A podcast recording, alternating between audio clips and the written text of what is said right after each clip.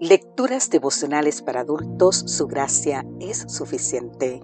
Cortesía del Departamento de Comunicaciones de la Iglesia Adventista del Séptimo Día Gascue en Santo Domingo, capital de la República Dominicana. En la voz de Sarat Arias. Hoy, 25 de julio, nos hundimos juntos.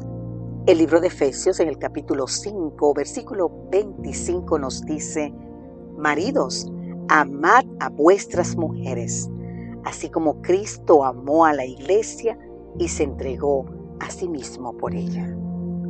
Pablo utiliza el matrimonio para ilustrar el vínculo entre Cristo y la iglesia y utiliza esta relación entre Cristo y la iglesia para ilustrar y fortalecer el vínculo matrimonial.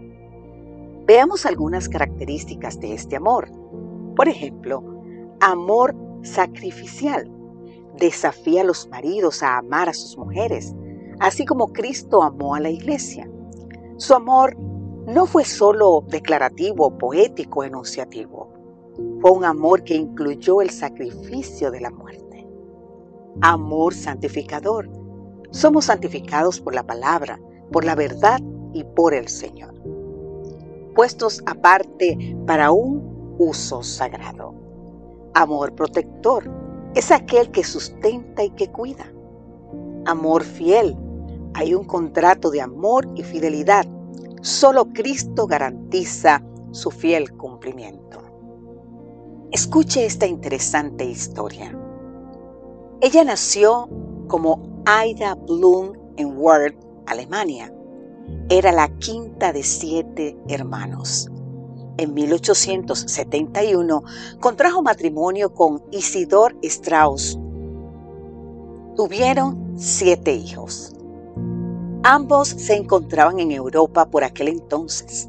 En un principio debían embarcar en otro navío, pero a causa de una huelga en el sector del carbón en Inglaterra, tuvieron que subir todo a bordo del Titanic.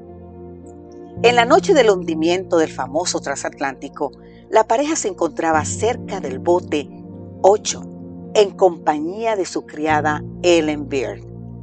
Aunque el oficial a cargo de la embarcación trató de convencerle de que subieran juntos a ellas, Isidor rechazó embarcar mientras había mujeres y niños en la cubierta. No obstante, instó a su esposa a que subiera pero ella decidió quedarse con, con él y no subir al bote número 8. Claramente no había lugar para que los dos se salvaran. Con un solo lugar y ante el inminente hundimiento del Titanic, con impaciencia cada uno trató de convencer al otro. El amor hizo que cada uno priorizara al otro y el amor hizo que ninguno quisiera salvarse a expensas del otro. Nadie pudo convencerlos a los dos.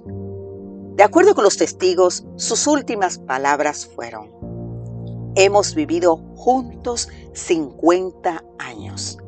Si no podemos seguir viviendo juntos, vamos a morir juntos. Y así, abrazados, se hundieron para siempre. El cuerpo de Isidor fue recuperado. El de Ida no.